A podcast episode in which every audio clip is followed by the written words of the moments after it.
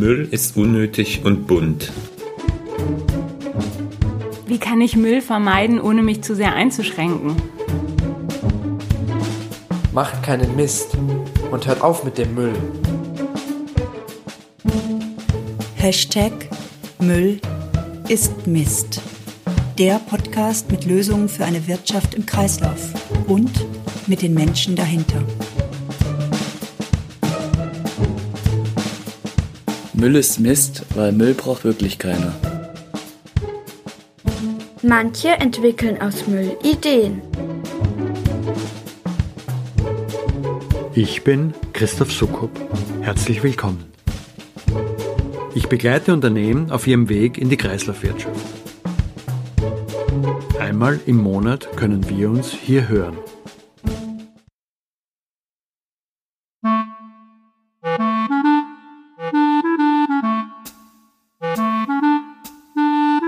Plastik ist buchstäblich in aller Munde, in unser aller Leben. Wir packen unser Essen zum Mitnehmen darin ein, wir stillen unseren Durst aus Plastikflaschen. Wir kleiden uns in Textilien aus Kunststofffasern. Zu Hause, im Auto, im Betrieb. Plastik ist überall und so präsent, dass uns oft schon gar nicht mehr auffällt, wie sehr es uns umgibt. Neuerdings steht Plastik aber auch ganz schön in der Kritik. Mehr als 8 Milliarden Tonnen Kunststoffe wurden zwischen 1950 und heute hergestellt. Etwa eine Tonne pro Erdenbürger. Nur ein Bruchteil davon wurde recycelt, also in irgendeiner Form weiter oder wiederverwendet. Der Rest wurde und wird verbrannt, landet auf Deponien oder eben in der Welt, die uns umgibt. Beispielsweise in den Weltmeeren, wo uns die Zunahme an Plastikmüll mehr und mehr als Problem bewusst wird. Es ist davon auszugehen, dass die Verschmutzung mit Mikroplastik im Süßwasser ähnlich groß ist. Auch der Umstand, dass kleine Plastikteilchen ziemlich sicher in verschiedenen Nahrungsketten nach oben wandern und vom Menschen aufgenommen werden, kann Unbehagen bereiten. Was genau ist Plastik eigentlich? Wikipedia hilft auch hier. Ein Kunststoff, auch Plaste, seltener Technopolymer, umgangssprachlich eben Plastik, ist jeder künstlich hergestellte Werkstoff, der hauptsächlich aus sehr großen Molekülen besteht. Auch wenn die meisten beim Gattungsbegriff Kunststoffe an Erdöl als Basis denken. Es gibt viele Ausgangsmaterialien, mit denen wir solche Werkstoffe herstellen können. Holz, Kautschuk, Milch, Zucker oder Stärke zum Beispiel. Wichtig für uns sind die technischen Eigenschaften der Kunststoffe. Formbarkeit, Härte, Elastizität, Bruchfestigkeit, Temperatur- und Wärmeformbeständigkeit, chemische Beständigkeit, die sich durch die Herstellungsverfahren und durch Beimischung von Additiven auch noch in weiten Grenzen variieren lassen. Ein zentraler Vorteil der Kunststoffe ist gleichzeitig das, was uns heute die benannten Probleme bereitet, ihre Langlebigkeit. Bis zu 500 Jahre verbleiben sie mit ihren oft giftigen Additiven in der Umwelt, bevor sie zersetzt, zerrieben, zerstreut sind. Dieser Umstand verträgt sich schlecht mit der heute üblichen Praxis, aus Kunststoffen Dinge, ob Verpackungen, Tretboote oder Kondome, für den kurzlebigen Gebrauch zu produzieren und dann keine wirkliche Idee für die weitere Nutzung zu haben. Das wiederum heißt im Umkehrschluss, wir brauchen Lösungen, wie wir sie im Kreislauf halten, wenn wir auf die Stärken und die Vielseitigkeit dieser künstlichen Werkstoffe nicht verzichten wollen. Eigentlich will ich mit Christian Schiller, meinem heutigen Gast, über die von ihm mitgegründete Plattform für zirkuläre Kunststoffe, Surplus, sprechen. Das machen wir auch. Ein Versprechen auf die Zukunft nennt er sie. Aber weil er auch ein Experte für die vielen Facetten unseres Umgangs mit Kunststoff ist und die Sache mit den Kunststoffen so unübersichtlich und verworren ist, steigen wir doch erst einmal ganz vorne ein. Dann reden wir noch über die Herausforderungen, die der Aufbau eines Recyclingmarkts alle Beteiligten stellt, über sinnvolle Vorfahrtsgebote für Rezyklate und schließlich über semantische Feinheiten, was es nämlich heißt, von Entsorgung zu sprechen und warum es an dem Punkt genau genommen erst wirklich losgeht. Ich habe heute im Podcast Christian Schiller zu Gast. Er ist Mitgründer von Surplus und genau darüber wollen wir heute miteinander reden. Hallo Christian. Hallo Christoph. Ich würde dich gleich zum Einstieg gern fragen. Ihr präsentiert euch auf eurer Homepage mit dem Claim globaler Marktplatz für zirkuläre Kunststoffe. Und dann seid ihr auch nur irgendwie digital. Können wir das mal Schritt für Schritt beleuchten, weil da steckt ja viel drin. Was genau macht ihr mit Surplus? Gerne. Wir sind eine Art äh, Amazon für recycelte Kunststoffe und Kunststoffabfälle, also eine B2B-Marktplatz, muss man sich vorstellen. Das kennen viele der Hörer vielleicht aus dem privaten Bereich, eBay und Amazon, wie gesagt. Und das tragen wir jetzt in die Welt der Unternehmen, die mit Kunststoffabfällen und Rezyklaten handeln. Der, du kannst die Produkte einstellen, du kannst Gesuche einstellen, die Kunden treffen sich auf der Plattform, verhandeln Preise, schließen Verträge, einigen sich und äh, wickeln Transaktionen ab. Ich bin jetzt in meinem Berufsleben an manchen Stellen schon äh, Kunststoffrezyklaten begegnet, aber es geht vielleicht nicht jedem der Hörer so. Wo kommen denn diese Kunststoffrezyklate her? Wer hat denn welche? Ja, Kunststoffrezyklate sind ja letztlich recycelte Kunststoffe. Also aus Abfall wird dann wieder ein Rezyklat, wie man das nennt in der Branche. Das kommt aus, kann, kommt aus den verschiedensten Bereichen der Wirtschaft. Also wenn man sich die Abfälle anguckt, äh, dann gibt es ja die großen Ströme der Konsumentenabfälle, der Industrieabfälle und der Gewerbeabfälle. Und grundsätzlich ist es so, aus jedem dieser Ströme kannst du auch Kunststoffrezyklate herstellen. Es kommt am Ende halt auf die Qualität deines Inputs an, aber es muss sich der Hörer so vorstellen, der Abfall kommt beim Recycler an, der legt das auf seine Maschinen, äh, häckselt das und packt das wieder neu zusammen zu einem recycelten Kunststoff, mit dem dann sogenannte Kunststoffverarbeiter äh, Kunststoffprodukte herstellen können in jeder Form und äh, Größe, wie man sie halt aus, der, aus dem heutigen Wirtschaftsleben kennt. Okay. Das heißt aber so dieser Mythos, mein Kunststoff, den ich in den gelben Sack stopfe als Konsument oder den, den Gewerbeabfall, der von speziellen Entsorgern abgeholt wird im Unternehmen, der wird ohnehin verbrannt. Dieser Mythos stimmt zumindest zu Teilen nicht. Sonst gäbe es ja diesen Marktplatz und diese Rezyklate nicht.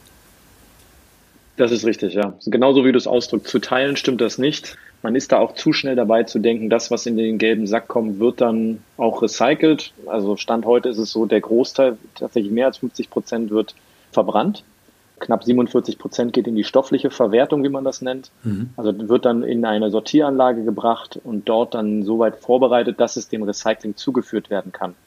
Auch davon wird dann nicht alles recycelt, aber wenn es recycelt wird, ist es so, wie ich es dir vorhin beschrieben habe, dann wird dieser Kunststoff quasi geschreddert, gewaschen und dann zu einem neuen Granulat, wie man das in der Branche äh, nennt, äh, verarbeitet, mit dem dann eben Kunststoffverarbeiter wieder neue Kunststoffprodukte herstellen können. Mhm. Gibt es da einen Unterschied zwischen gewerblichen und Haushaltsabfällen, also jetzt in den Mengen, was da jeweils im Recycling und was auf anderen Wegen verwertet wird? In Deutschland fallen so knapp 5,5 Millionen Tonnen Konsumentenabfälle pro Jahr an. Im Kunststoffbereich? Im Kunststoffbereich, genau. Mhm. Und ja, das sind halt klassisch das, was man kennt aus dem gelben Sack. Plus dazu zählen dann auch in der Regel noch diese sogenannten Pfandsammlungen, also das, was ja, wir in den Supermarkt bringen an Pfandflaschen und dort in die Pfandsammlung geben. Und im Gewerbeabfall dem gegenüber stehen die gesamten Ströme aus dem, was halt an Abfällen bei Unternehmen anfällt. Also stell dir vor, du bist ein Baumarkt und du hast, du hast Transportfolien um deine Paletten rum, die fallen bei dir auf dem Hof an, wenn du die Ware auspackst und die wird dann in der Regel von einem Entsorger entsorgt und dann genau das gleiche entweder fürs Recycling vorbereitet oder in die Verbrennung äh, geht das oder in den Export. Verstehe, ja. Und, und von der Verwertung her, klappt das eine besser als das andere? Also Richtung stoffliche Verwertung, wie du es nanntest? Das hängt ganz von dem Kunststofftyp ab. Und grundsätzlich muss sich der Hörer, die Hörerin immer vorstellen, je besser ein Abfallstrom schon am Eingang sortiert ist und sauber ist, desto besser lässt sich so ein Kunststoff auch recyceln. Also, um dir mal das krasse Beispiel zu geben, im gelben Sack landet ja mehr oder weniger alles. Mhm. Ja? Ähm, die lokalen Entsorgler und Recycler sagen immer, die Fehlwurfquoten also das, was eigentlich nicht in den gelben Sack gehört. Je nach Stadtteil erreichen die bis zu 50 Prozent.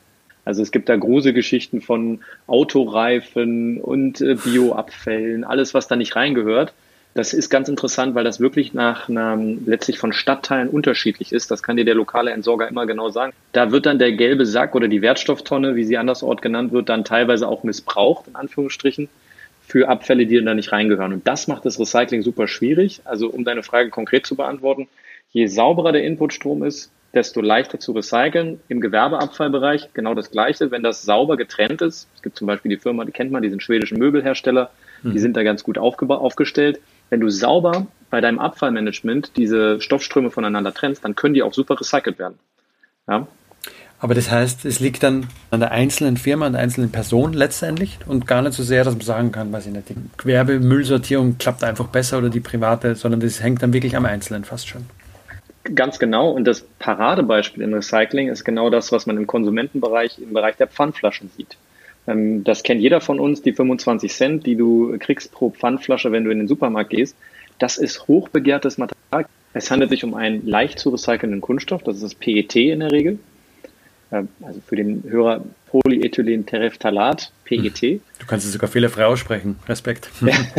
ja, schon oft gesagt. Aber ähm, genau, und das, das hat den Vorteil, das muss sich jeder vorstellen, diese Kunststoffe, die dort gesammelt werden, die können Stand der Technik heute acht bis zehnmal recycelt werden und wirklich im Closed-Loop-Verfahren, also wieder zu einer Getränkeflasche verarbeitet werden. Mhm. Ja?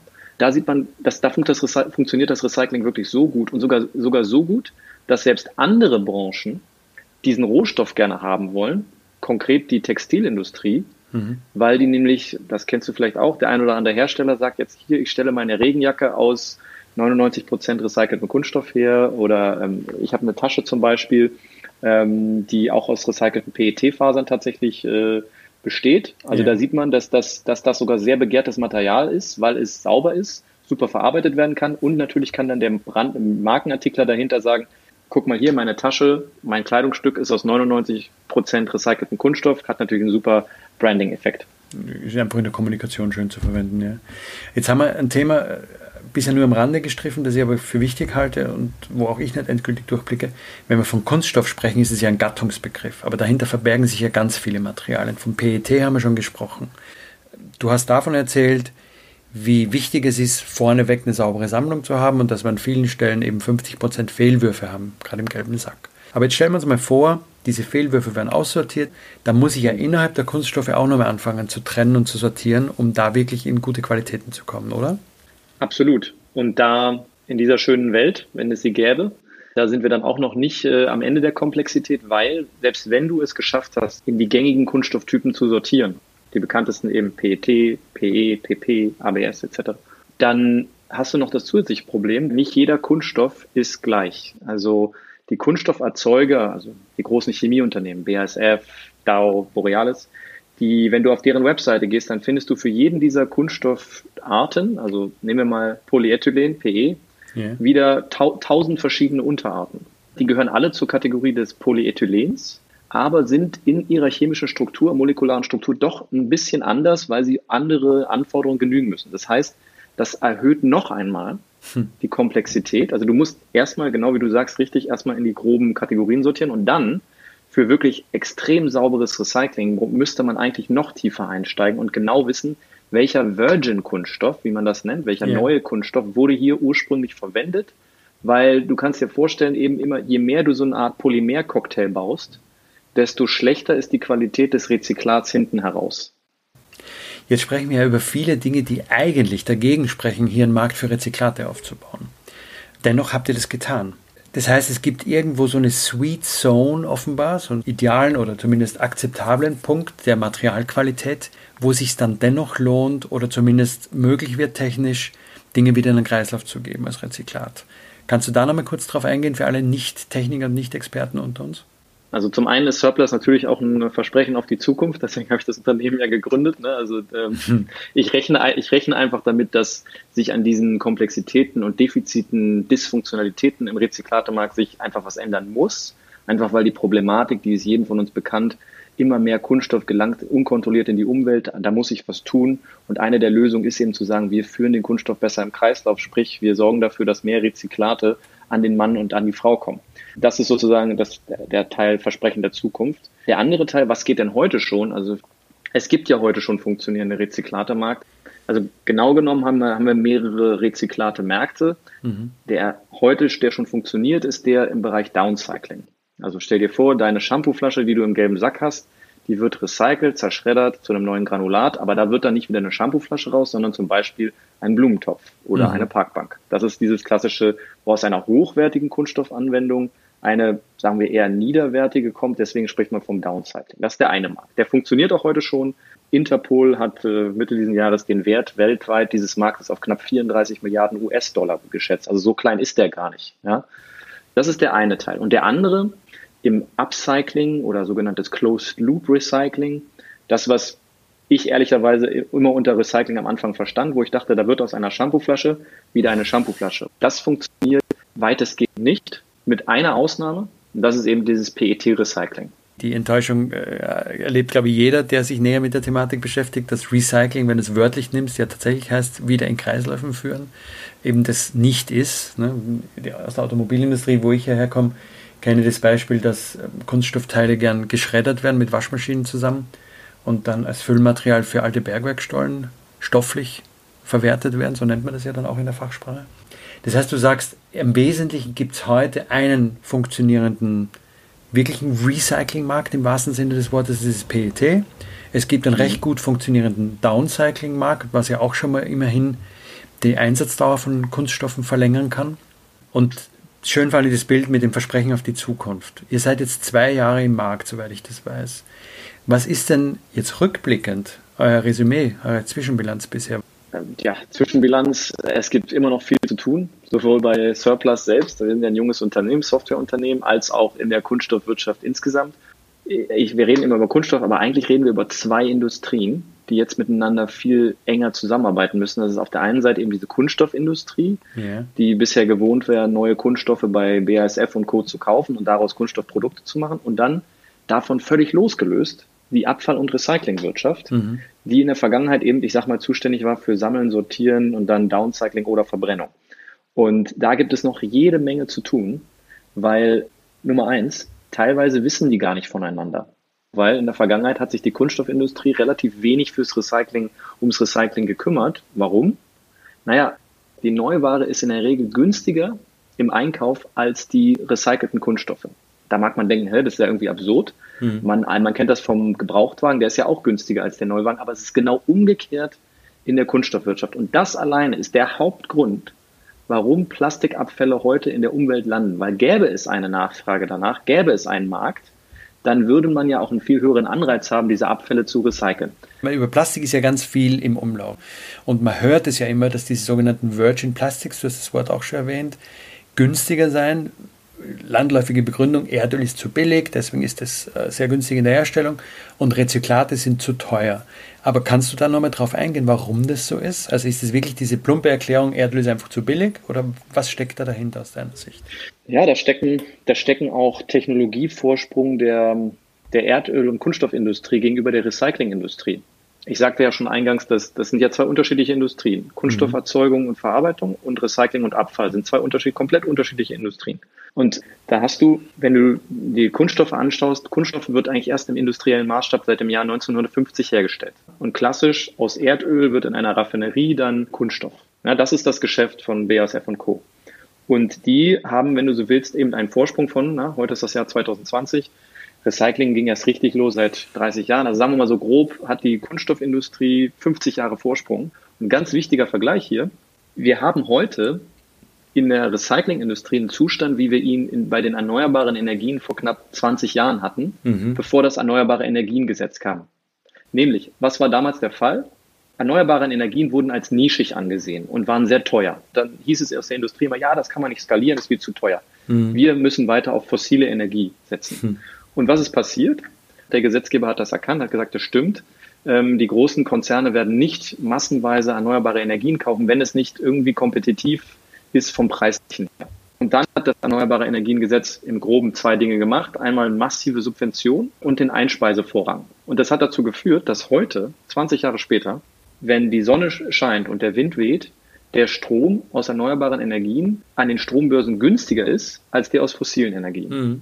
Und da muss in meinen Augen die, der Umbau der auch der linearen Kunststoffwirtschaft hin, das ist für den Einkäufer bei Bayersdorf, bei Henkel, bei Procter Gamble, bei BMW, dass der Einkäufer kein Argument mehr hat zu sagen, ich kaufe die billige und qualitativ hochwertige Neuware, sondern er muss sagen, ich kaufe die etwas billigere recycelte Ware, die qualitativ ungefähr da ist, wo die Neuware ist, dann ist es für mich nicht nur aus ökologischer Sicht sinnvoll, recycelte Kunststoffe einzusetzen, sondern auch aus ökonomischer.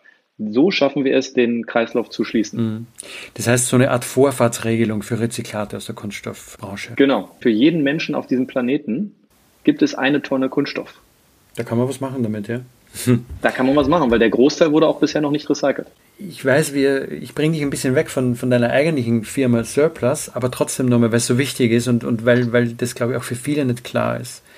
Lass uns einmal einen kleinen Exkurs machen zum Thema Kunststoffe generell. Die stehen ja sehr in der Kritik gerade und auch sehr pauschal. Manchmal hat man den Eindruck, alle wollen jetzt weg vom Plastik. Ich höre das auch immer wieder von, von Unternehmen, die in der Verpackungsbranche tätig sind. Wo siehst denn du aus deiner Sicht dauerhaft gute und richtige Einsatzmöglichkeiten für Kunststoffe? Wie kann man das beschreiben? Wo wird sich der Kunststoff langfristig auch halten, aus gutem Grund?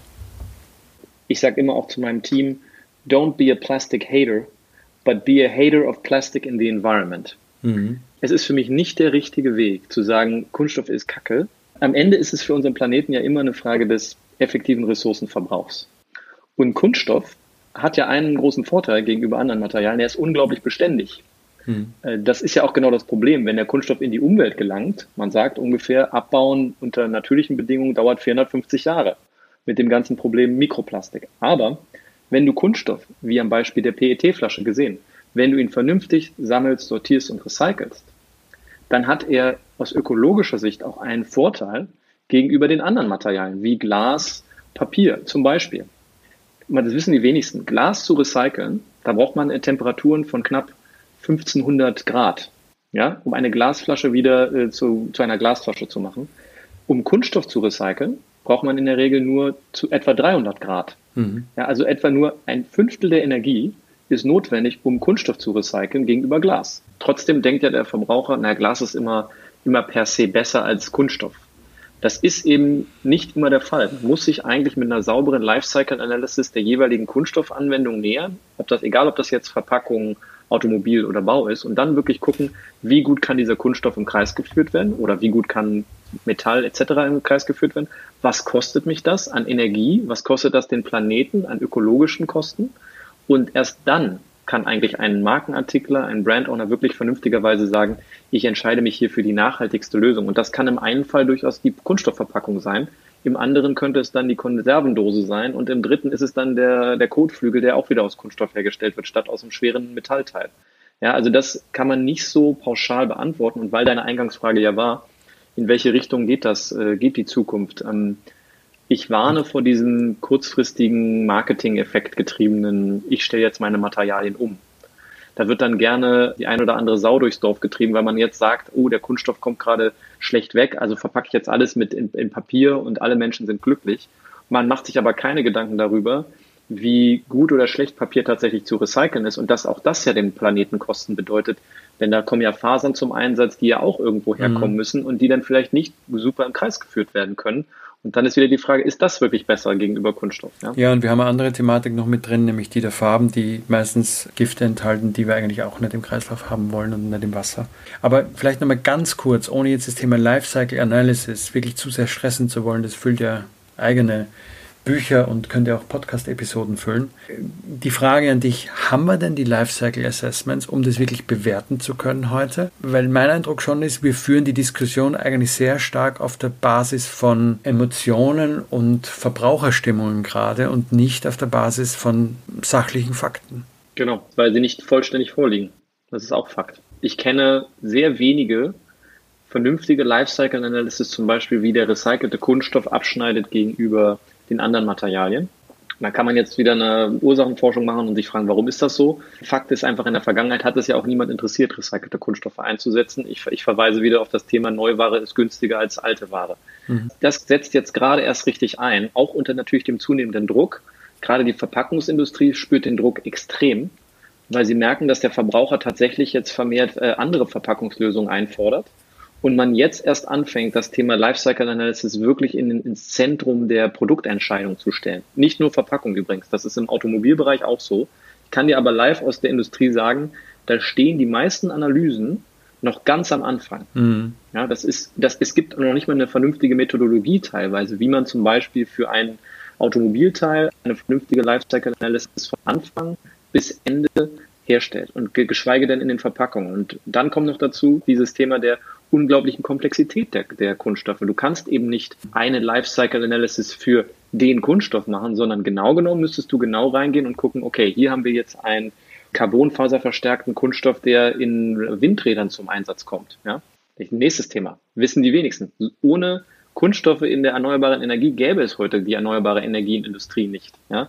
Nur, Problem da, die Rotorblätter der der Windanlagen sind eben aus diesem carbonfaserverstärkten Kunststoff. Es gibt heute keinen vernünftigen Recycling-Stream für diesen Kunststoff, was dann dazu führt, dass dieser eigentlich ja tolle Kunststoff, diese tolle Kunststoffanwendung, ich sag mal, in der Natur verrottet zurzeit, wenn sie dann abgebaut sind, weil es niemanden gibt, der was, der was damit richtig anfangen kann mit diesen ausgemusterten, carbonfaserverstärkten Rotorblättern der Windkraftanlagen, ja. Da gibt es auch keine Lifecycle-Analysis, aber alle sagen, das ist ja alles super, deswegen Windkraft brauchen wir immer mehr. Man hat sich aber wieder hier, ganz typisch wie bei allen anderen äh, Industriebereichen, nicht wirklich Gedanken gemacht, was, was machen wir mit dem Müll. Ja, was, was, wie du sagst, ein typisches Problem ist, da fallen mir Dutzende Beispiele auch aus meiner Beratungsarbeit gerade, wo Fragen auftauchen, die man sich am Anfang einfach nicht gestellt hat. Das ist ja nicht böswillig oder, oder aus Dummheit, sondern damals war es nicht relevant. Da ging es darum, zum Beispiel jetzt in dem Fall die Windräder zu bauen und in die Menge zu, in die, in die Fläche zu bringen. Das finde ich total wichtig auch. Ich finde das auch sprachlich interessant, weil bei den meisten Produktentwicklern und Markenherstellern war ja dann später das Thema Entsorgung. Da hörte dann die Beschäftigung mit dem Produkt dann auf. Mhm. Ja, weil im Deutschen, das ist ein interessantes Wort, Entsorgung. Wir entledigen uns der Sorgen, wobei für die Abfall- und Recyclingwirtschaft und dann letztlich für den Planeten da die Sorgen erst losgehen. Mhm. Wenn das Produkt nämlich seine Nutzungsphase überstanden hat, was machen wir dann? Und da haben wir im Deutschen wirklich einen, denke ich, wirklich so einen euphemistischen Begriff gewählt, der Entsorgung, dass wir eigentlich so, ja, wir, wir, dann haben wir keine Sorgen mehr. Aber eigentlich geht's ja genau dann erst los, Christoph. Ja, und deswegen dein Podcast ist ja so wichtig. Der Podcast ist so wichtig, weil genau auf den Begriff müssen wir uns mal konzentrieren. Denn eigentlich müsste man vielleicht sogar eine Art anderen Begriff wählen. So da, da der, die Rohstoffquelle der zirkulären Wirtschaft geht da los. Aber es ist nicht die Entsorgung im, im, im engeren Sinne. Mhm. Ja? ja? gut, ich meine, das kapieren wir immerhin jetzt auch schon äh, wirklich quasi auf, auf, auf individueller Ebene sehr, sehr gut. Die Engländer sagen dann gern, there is no away. Also es gibt gar kein Weg. Wegwerfen ist ja auch so ein Wort. Die Dinge kommen zurück. Ne? Und sei es äh, über das Mikroplastik, das wir im Ozean finden, wenn wir schwimmen oder wenn wir Fotos sehen. Also da setzt zumindest jetzt mal dieser Wandel ein, aber es ist ein sehr schöner Hinweis, den du da bringst auf die Entsorgung, die uns tatsächlich eigentlich mehr Sorgen bereiten sollte und auch tut langsam. Das war's für heute. Nächsten Monat gibt es eine neue Folge. Sie finden sie auf www.müllistmist.org. Müll mit UE. Und auf allen bekannten, gut sortierten Podcast-Plattformen. Am besten gleich abonnieren.